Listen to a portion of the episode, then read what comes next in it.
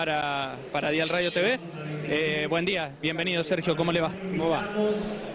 Bueno, bien, todo bien por acá, Sergio. Bueno, hace poquito dieron a conocer el, el pronóstico, ¿no?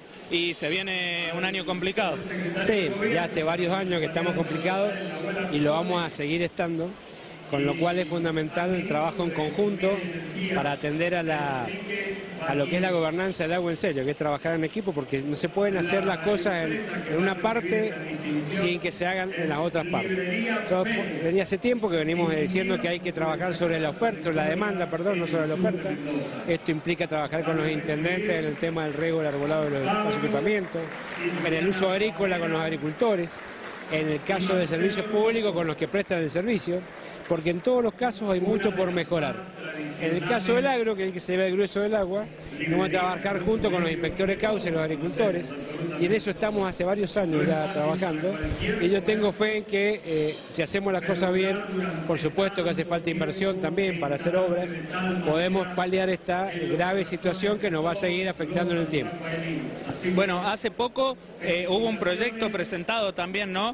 Eh, por, el, eh, por el Frente Cambia Mendoza, que habla de eh, erogar o, de aumentar las multas con el derroche de agua, que también tiene que ver con esto, ¿no? De, la crisis hídrica. No, no sé usted qué, opinión le merece. No, seguro. Ese, es más, el martes, el día miércoles, tengo la legislatura, donde ya está la media sanción casi asegurada para que se aumente, se crea una nueva unidad, porque, por ejemplo, no solamente para el tema del agua, sino sobre todo la contaminación.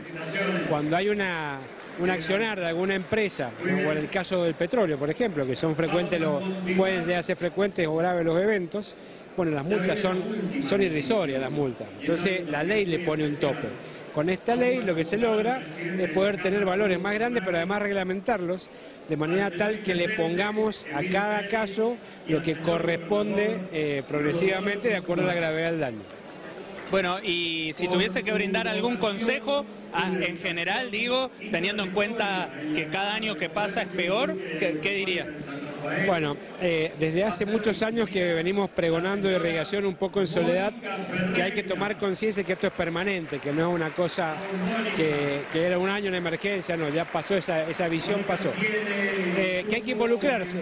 Y lo bueno que lo ha tomado la política por la rápida acción del gobernador, que se ha puesto a la cabeza de este tema. Entonces, para Cualquier persona dice, ¿yo qué puedo hacer? Todos podemos hacer algo, todos debemos hacer algo, exigir que el resto de los actores hagan lo que tienen que hacer, que haya inversión pública, pero también uno ser consciente de cómo usa el agua, de primero de gastar lo menos posible y de evitar hacer daño, o sea, de no contaminar el agua que cuando uno tiene una acción, ya sea lucrativa o no.